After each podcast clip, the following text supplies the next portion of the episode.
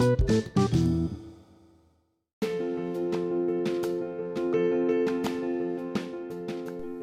gusto, un placer saludarte. Bienvenido, bienvenida al podcast. ¿Eres feliz o solo sonríes? No escuches a tu crítico interno. Un tema súper interesante.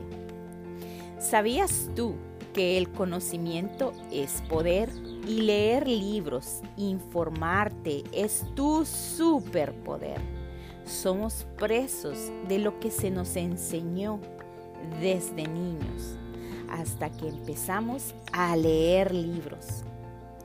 Si empiezas a escuchar tu crítico interno sin entrenar tu inteligencia emocional, sin entrenar a tu cerebro, tu mente sobre tu crítico, estás autodestruyéndote, estás saboteándote.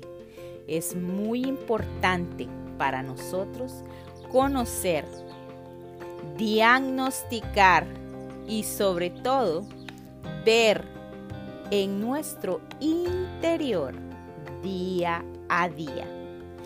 Tu voz crítica interior no es un reflejo de la realidad, esa que te dice no puedes, eres incapaz, te ves fea, estás gordo, eres chiquita, em, eres de piel morena, tienes los ojos, no tienes los ojos de color. Recuerda, eso es un punto. No es así. Esto es adaptable.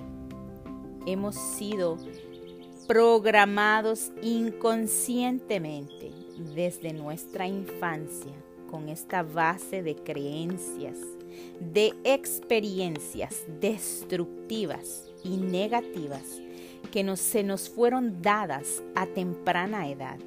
Claro, nuestros padres hicieron lo que pudieron con el conocimiento y el entendimiento de su época. Ahora somos adultos. Es el peor enemigo que te encontrarás en tu vida, el crítico interno. Es el que te mira a la cara cuando te ves al espejo. ¿Sabes dónde se encuentra? Justo entre tus orejas. También se conoce como tu cerebro o tu mente. Nadie jamás emitirá un juicio más duro, más severo sobre ti que tú mismo. Para desarrollar una autoestima saludable, tienes que domesticar a tu crítico interno. Tu crítico interno es esa vocecita interior que nos va señalando nuestros errores cada momento, cada día. Esos errores que destruyen nuestra autoestima, que nos desaniman si algo sale mal.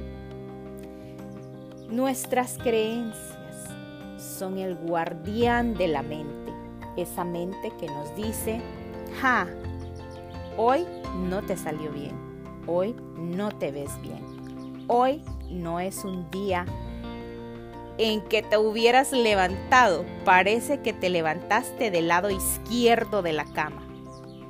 Hoy es un día pésimo, está nublado, está lloviendo. Ese es la vocecita interior de tu crítico, el más letal, el más crucial, el que está internamente. Tu crítico interior, esas vocecitas que constantemente te están atacando.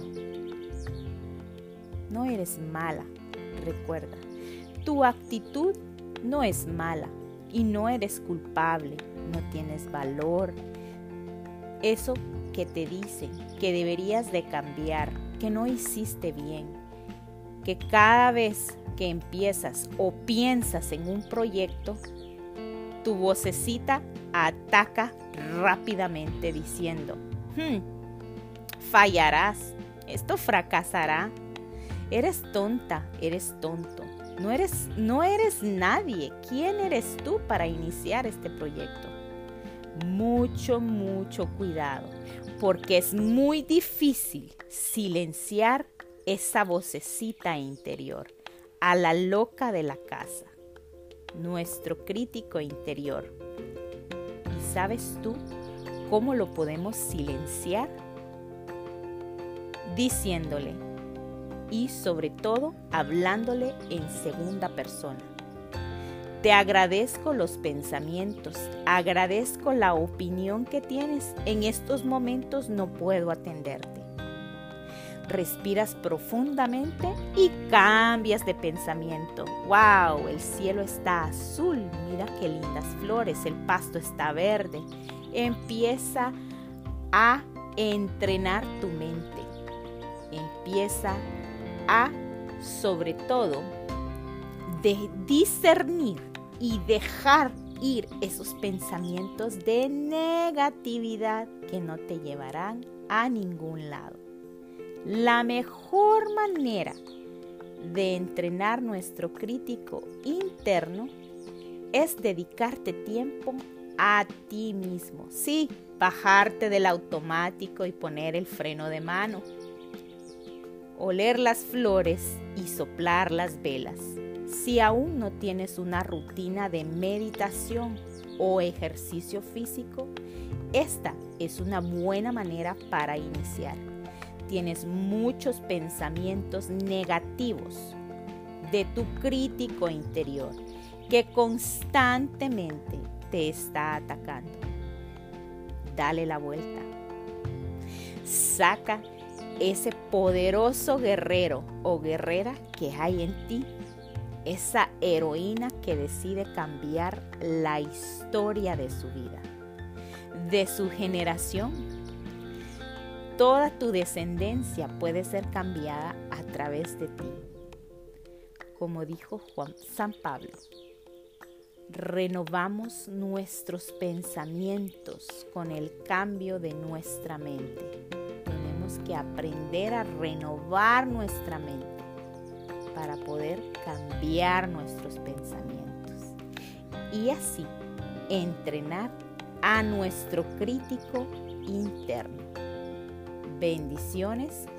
Espero que este aprendizaje se retenga en tu mente y cada vez que te ataquen esas vocecitas de no puedes y te mires al espejo, recuerda decirte, eres bella, te amo exactamente como eres. Eres un triunfador, soy una ganadora y los ganadores nunca se rinden y yo soy uno de ellos. Bendiciones desde la ciudad de New York. ¿Eres feliz o solo sonríes?